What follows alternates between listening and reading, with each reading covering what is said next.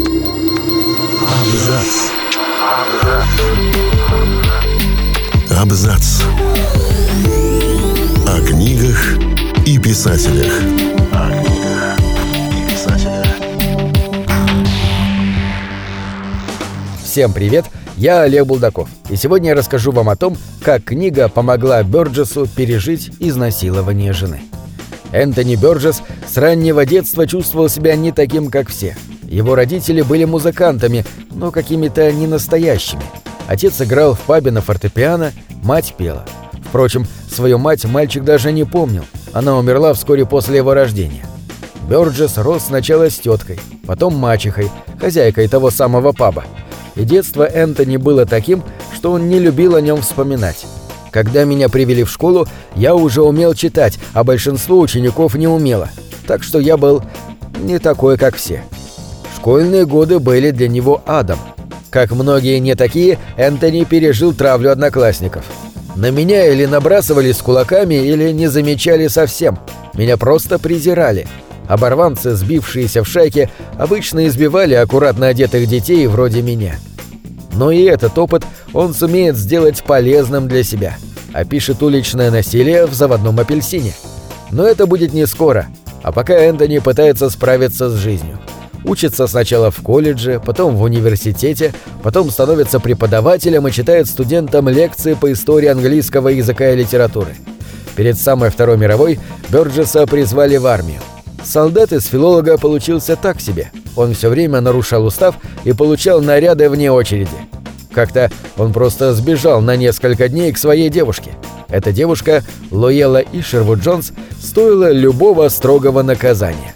Бёрджес просто обожал ее, и в 1942 году они поженились. Когда Луэлла была беременной, случилась самая страшная вещь в их жизни. Ее избили и изнасиловали четыре дезертира. Она потеряла ребенка, потеряла веру в жизнь и хотела одного — умереть. Энтони тоже был в депрессии. Он не знал, как помочь жене, а она начала пить и несколько раз пыталась покончить с собой.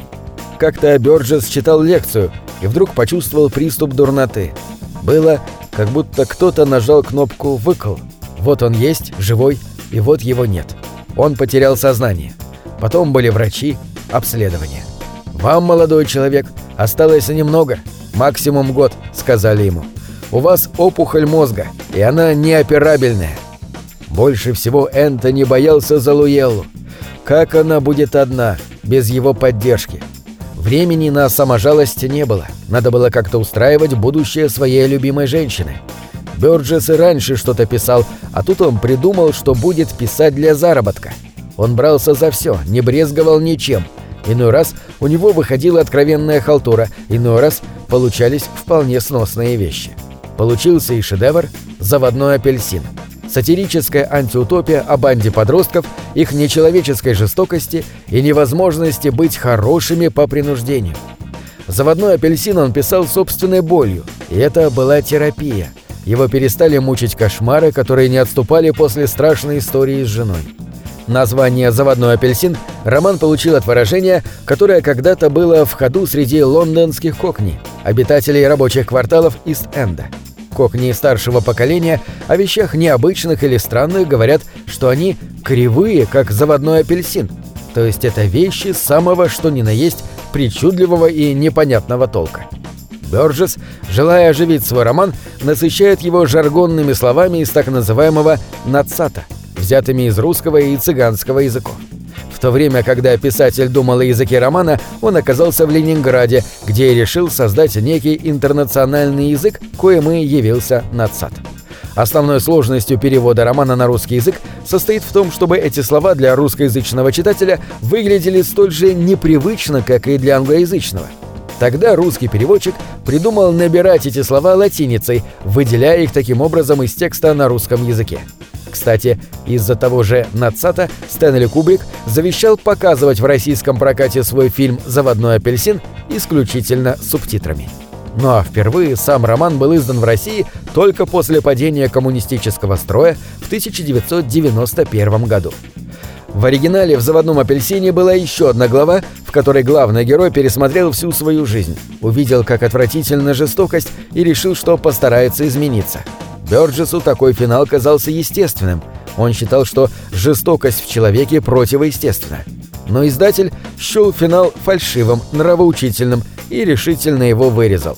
Именно этот сокращенный вариант экранизировал Кубрик, и Бёрджес очень переживал по этому поводу. Однако оказалось, что врачи ошиблись. Энтони со своей неоперабельной опухолью протянул не год, а 33 года. Он жил каждый день как последний, поэтому не мог тратить время на ерунду и постоянно работал. Бёрджес написал около 50 книг, учебник для студентов, множество статей. Так только за 4 года, между 1960 и 64 он написал 11 романов. Бёрджес владел многими языками – русским, немецким, испанским, итальянским, валийским, японским и родным для него английским. Он исследовал творчество Шекспира и Джойса и сочинял музыку. Среди его 175 произведений есть даже балет, опера и симфония. На этом все. Читайте хорошие книги.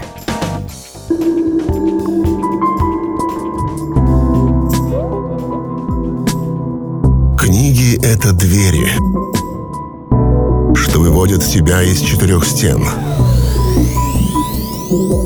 С ними ты проживаешь другие жизни, а свою умножаешь в тысячу раз. Тысячу раз.